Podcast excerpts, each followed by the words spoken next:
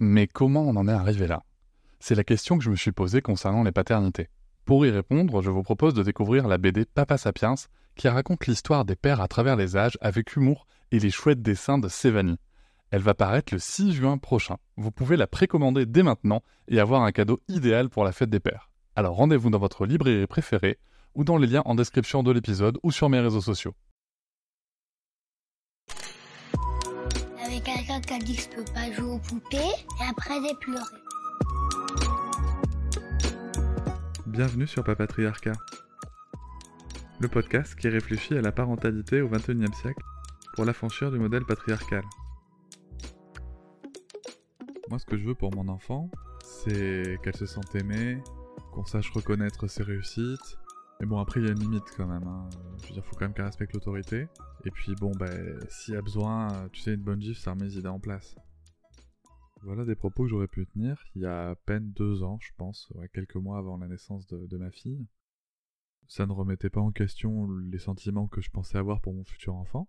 Et j'étais convaincu que de temps en temps, il faut savoir faire preuve d'autorité afin que l'enfant apprenne à, à obéir parce que le monde qui l'entoure, bah, il faut le préparer à ça. C'est pour son bien. Et puis moi je l'ai vécu, j'en suis pas mort. Et puis finalement, j'ai découvert un truc nouveau qui s'appelle les VO, les violences éducatives ordinaires. Alors, la définition, les violences éducatives ordinaires, VEO, sont les négligences et privations, les violences physiques, verbales ou bien psychologiques qui sont utilisées, tolérées et parfois même recommandées contre les enfants pour corriger un comportement que l'adulte juge inadapté ou inapproprié. Ça, c'est la définition que vous pourrez trouver sur un document du site apprendreéduquer.fr et qui s'intitule Les conséquences des violences éducatives ordinaires. C'est une affiche qui vous permettra sur un seul support de balayer tout ce qui tourne autour des VO et surtout leurs conséquences sur l'enfant. Sur les VO, je ne vais pas m'attarder plus sur la définition générale et le fonctionnement. Je suppose que vous êtes déjà penché sur le sujet. Si besoin, je vous invite à écouter le podcast de Parents en Or qui a fait un épisode qui me semble très complet sur le sujet, et il y a aussi tout un tas de sources qui sont géniales. Ce qui a provoqué le déclic chez moi, ça a été un documentaire que ma compagne m'a proposé de regarder ensemble, un documentaire qui s'appelle Même qu'on est imbattable, de Marion Querc, et paradoxalement, ce documentaire m'a mis une claque magistrale. Je n'imaginais pas que l'on puisse éduquer ses enfants dans un tel contexte, et je n'imaginais pas toutes les conséquences que ça pouvait avoir. Alors pourquoi j'imaginais pas? Bah, Tout simplement parce que moi j'ai pas été éduqué comme ça. J'ai été éduqué dans les VO classiques, hein, j'ai pas été battu, rien, j'ai été éduqué dans toutes les VO classiques qu'on connaît. Euh, fessé, claque, il y a eu un peu de martinet, chantage, humiliation, punition, récompense, euh, une situation somme toute assez classique dans une famille française moyenne au XXe siècle. Alors ce documentaire il parle de quoi? Bah, Il nous raconte qu'il y a un pays qui a légiféré sur les violences éducatives ordinaires en 1979. Ce pays, c'est la Suède. 40 ans avant la France. Et ces enfants ont eu des enfants eux-mêmes. Et que sont-ils devenus? Qu'est-ce qui s'est passé dans ce pays qui a supprimé les violences éducatives ordinaires depuis 40 ans? Je vous invite très vivement à le voir. C'est vraiment une expérience qui, en tout cas, m'a beaucoup, beaucoup apporté. Je ne dirai jamais assez merci à Marion pour son travail de réalisation et d'avoir apporté ça dans notre société. Je vous invite aussi à regarder le TEDx de Marion Querc sur le sujet, qui s'appelle De l'enfant roi à l'enfant en moi. Je vous invite à l'écouter, en tout cas pour moi c'était une ressource importante, et c'est vraiment de là que tout est parti. Comme à chaque fois que je découvre un nouveau sujet qui me passionne, ben j'ai lu, je me suis documenté, j'ai cherché. Donc là évidemment on retombe sur des lectures que vous connaissez sûrement, Isabelle Filiosa, Catherine Guéguin, Laurence Dudek, Catherine Dumonteil-Crémer, et Louis Junier aussi par exemple, et Alice Miller pour la partie introspection sur l'enfant en soi, et des illustrations. On dit souvent que une image vaut mille mots. Bah écoutez, pour moi ça a été vrai notamment avec deux contes que je vous conseille de suivre, qui sont ceux de Fanny Vella et de Bougri Bouillon. Je vous mettrai les liens en description. Avec cette découverte des VO est aussi venu un grand doute. Si je ne suis pas le symbole de l'autorité, celui qu'on appelle quand il faut remettre les choses en ordre, celui qui doit élever la voix, celui qui doit remettre dans le droit chemin. Quel est mon rôle de père? C'est quoi être père quand on sort de ce modèle patriarcal de l'autorité de celui qui est là pour remettre de l'ordre? Bah écoutez, c'est une question que je me suis posée. Au fil des lectures, bien sûr, j'ai trouvé des réponses, et j'ai compris une chose. Je devais oublier toutes mes certitudes, basées sur finalement rien, si ce n'est de l'expérience, de la transmission orale, ce que j'avais pu observer, mais qui n'avait aucun fondement scientifique prouvé, et construire petit à petit ma parentalité, ma paternité, en me basant sur tous ces supports que j'avais pu découvrir. Et bien sûr en échangeant avec ma compagne, parce qu'il me semble essentiel que les deux parents soient sur la même longueur d'onde sur ce sujet. Je mesure pleinement la chance que nous pouvons avoir ma compagne et moi d'être en phase sur ce sujet. Ça semble être très très compliqué quand c'est pas le cas. D'ailleurs, si tu m'écoutes et que tu n'as pas encore d'enfant, si j'ai un seul conseil à te donner, parle avec ton partenaire de sa vision de la parentalité avant de faire un enfant. Alors bien sûr, ces questions sur la parentalité, elles ne sont pas exclusives à l'homme. Tout le monde se les pose, homme comme femme. Ça dépend du passé du bagage de chacun et de sa capacité à vouloir et à pouvoir évoluer. Sauf que dans le modèle véhiculé par le patriarcat dans notre société, l'amour, c'est pour la mère, l'autorité, c'est pour le père. J'utilise le mot autorité, mais on peut bien mieux définir, comme dirait Marie Costa, autoritarisme, qui est quand même, dans une pratique VO, un mot qui correspond beaucoup plus à la situation réelle. Et donc, il y a tout un tas de questions qui peuvent se poser, c'est mais si je fais pas ça, est-ce que ça fait de moi un bon père? Puisque c'est pas l'attendu social. Est-ce que je suis toujours un homme Est-ce que ma masculinité est en danger parce que je ne bombe pas le torse et je ne lève pas la voix quand mon enfant exprime une émotion que je ne comprends pas? Et ces questions-là, elles ne partent pas. Elles ne partent pas tout simplement parce que, au quotidien, avec des amis, votre famille, euh, en parlant avec vos collègues de travail, ou tout simplement à l'extérieur de votre petite bulle de votre foyer, vous allez être confronté. On le sait tous, on le vit tous, on est confronté au jugement des gens en permanence au niveau de notre parentalité. Donc là-dessus, il faut bien sûr lâcher prise, en étant clair, de toute façon, il y aura toujours des gens pour dire que vous faites trop quelque chose, ou pas assez sur le même sujet. Je n'évoquerai pas de la pression permanente que peuvent subir les femmes qui deviennent mères notamment, tout simplement parce que je suis incapable de l'appréhender correctement, et surtout il y a des gens qui en parlent déjà très bien, je pense bien sûr au podcast de la matrescence notamment, je vous invite à écouter, même si vous êtes un homme, parce qu'on y apprend des trucs vachement intéressants pour essayer de comprendre l'autre. Et donc commence à s'installer une vraie lutte quand même en moi, intérieure. Il a fallu trouver des solutions. Alors ma solution, ça a été de me demander quel est l'enjeu. Quel est l'enjeu quand dans ma tête, il y a une petite voix qui me dit Non mais ta fille elle reste pas assise à sa chaise là pendant qu'elle mange. Qu'est-ce qui se joue? À partir du moment où la réponse c'est mon pouvoir, mon autorité ou son devoir d'obéissance, j'ai choisi de ne pas écouter cette petite voix. Et finalement, quand on se pose cette question régulièrement, ou à chaque fois qu'on a une petite voix comme ça qui intervient, ou qu'on a une situation qu'on veut résoudre efficacement, bah ça marche plutôt bien.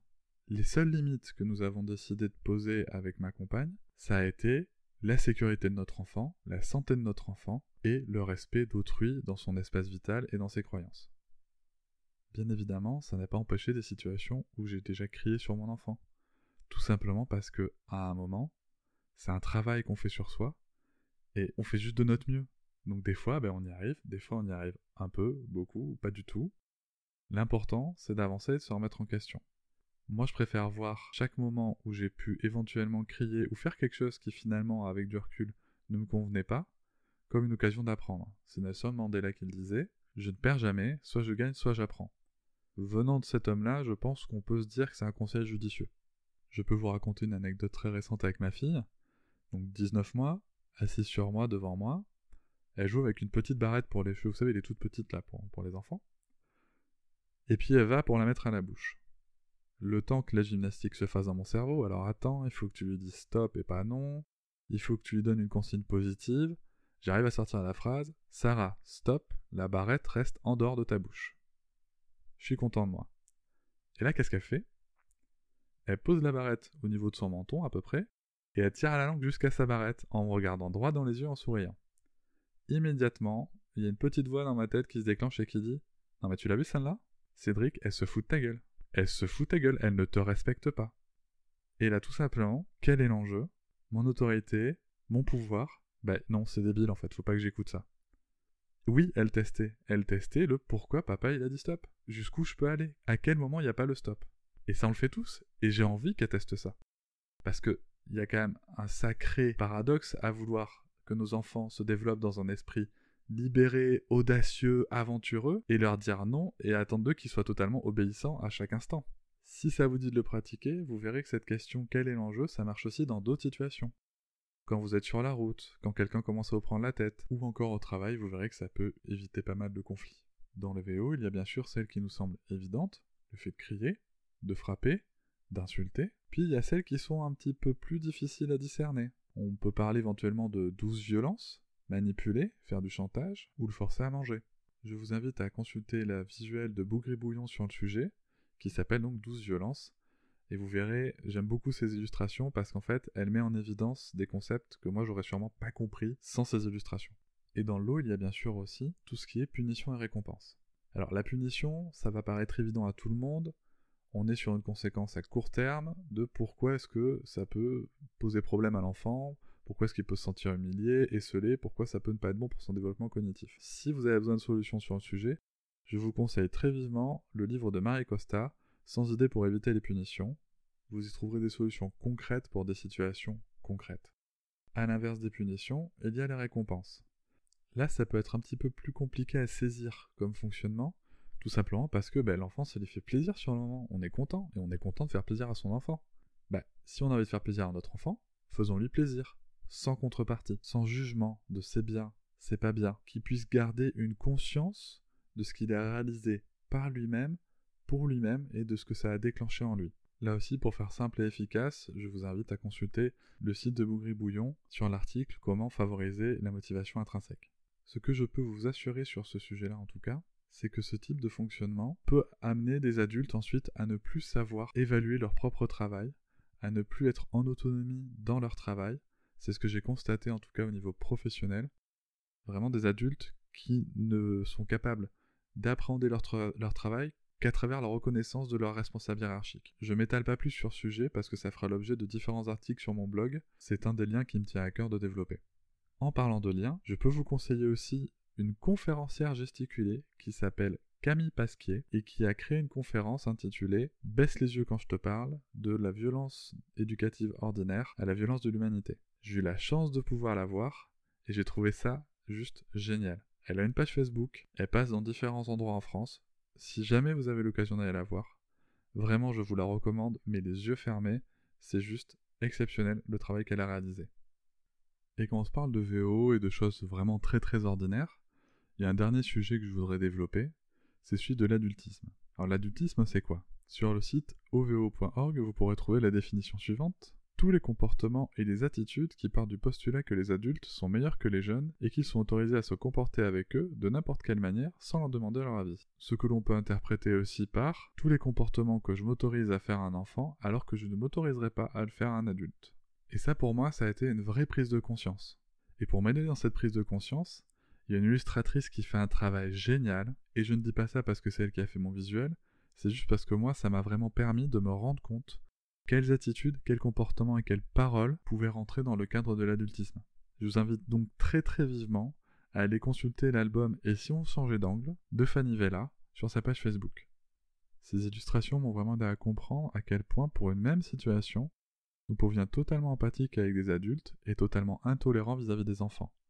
Parce qu'après tout, c'est pour son bien, faut bien qu'il apprenne, c'est le métier qui rentre. Et puis nous, ça va, on n'en est pas mort. Hein. Dans l'adultisme, il y a aussi une autre dimension sur laquelle je vais échanger avec vous, c'est celle du genre. On va avoir beaucoup plus facilement tendance à genrer des échanges lorsqu'il s'agit d'enfants que lorsqu'il s'agit d'adultes. Prenons un exemple tout bête. Un groupe de trois filles euh, de 2 à 6 ans, admettons, sont en train de jouer et de discuter entre elles. Elles font du bruit. Ça nous dérange un peu, nous en tant qu'adultes, on essaye de boire notre café tranquillement à côté. On va avoir très facilement tendance à dire Hé les filles, faites moins de bruit là s'il vous plaît. Ça vous choque pas? C'est normal. Maintenant, transposons chez l'adulte. Hé les femmes, faites moins de bruit là s'il vous plaît. Là, ça doit déjà commencer à gêner un peu vos oreilles. Si ce n'est toujours pas le cas, on peut utiliser une astuce de la comédienne Noémie Delattre qu'elle nous donne dans une de ses vidéos, c'est-à-dire remplacer femme par noir, et vous allez voir ce que ça donne. Et les noirs, faites un peu moins de bruit là s'il vous plaît. Là normalement ça doit bien vous piquer les oreilles quand même. Si c'est pas le cas, je vous préviens tout de suite, nous serons sûrement très souvent pas d'accord dans les épisodes suivants. Et cette astuce, elle marche pour détecter le sexisme sous toutes ses formes. Ça marche vraiment, vous remplacez femme ou fille par noir, et homme ou garçon par blanc. Vous allez voir que quand vous faites cette transposition dans vos phrases, vous pourrez détecter des propos sexistes ou pas. Et pour le coup, on s'aperçoit que quand on parle à des enfants, on a très vite tendance à genrer des situations qu'on ne genrerait pas pour les adultes.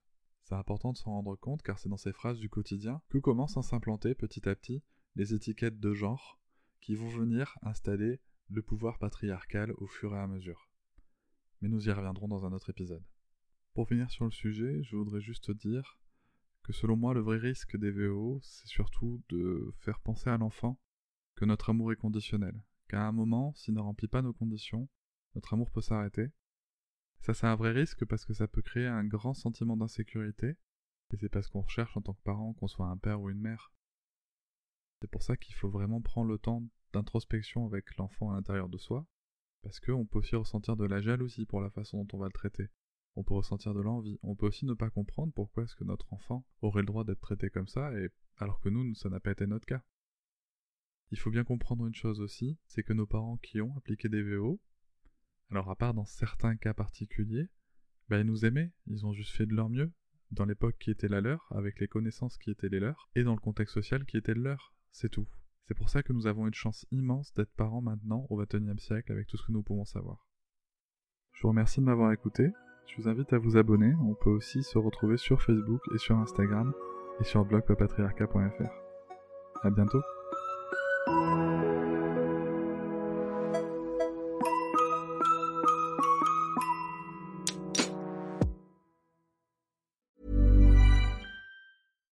when we're on a budget, we still deserve nice things. Quince is a place to scoop up stunning high-end goods for 50 to 80% less than similar brands. They have buttery soft cashmere sweaters starting at $50, luxurious Italian leather bags, and so much more. Plus, Quince only works with factories that use safe, ethical, and responsible manufacturing. Get the high-end goods you'll love without the high price tag with Quince.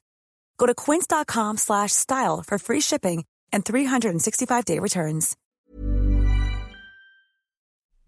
Hop, c'est encore moins. Si tu veux soutenir le podcast, tu peux aussi t'abonner à Papatriarca Plus et découvrir chaque semaine un épisode bonus en plus des 60 déjà disponibles. À découvrir sur tes applis de podcast comme Pocketcast, Castbox ou encore Apple Podcast. À très vite.